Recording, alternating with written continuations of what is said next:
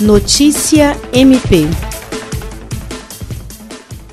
o Ministério Público do Estado do Acre, por intermédio do Centro de Apoio Operacional de Defesa do Meio Ambiente, Patrimônio Histórico e Cultural e Habitação e Urbanismo e da primeira Promotoria Especializada de Defesa do Meio Ambiente da Bacia Hidrográfica do Baixo Acre, participou na manhã de terça-feira, 19 de maio, de reunião por videoconferência para acompanhar as ações que vêm sendo desenvolvidas pelos órgãos de fiscalização ambiental no Estado. A reunião, que ocorre semanalmente desde o final de abril, teve também a participação da Secretaria de Estado de Meio Ambiente, da Secretaria Municipal de Meio Ambiente, da Universidade Federal do Acre, Instituto de Meio Ambiente do Acre, Batalhão de Policiamento Ambiental e Coordenadoria Estadual de Defesa Civil. A coordenadora do CAOP Mapu, Procuradora de Justiça Rita de Cássia Nogueira Lima, destaca que nessa época do ano tradicionalmente já ocorre um aumento dos atendimentos médicos e internações hospitalares decorrentes de problemas respiratórios causados pelas queimadas e que, com a pandemia da Covid-19, há o risco de aumento da letalidade da doença e impacto no sistema de saúde.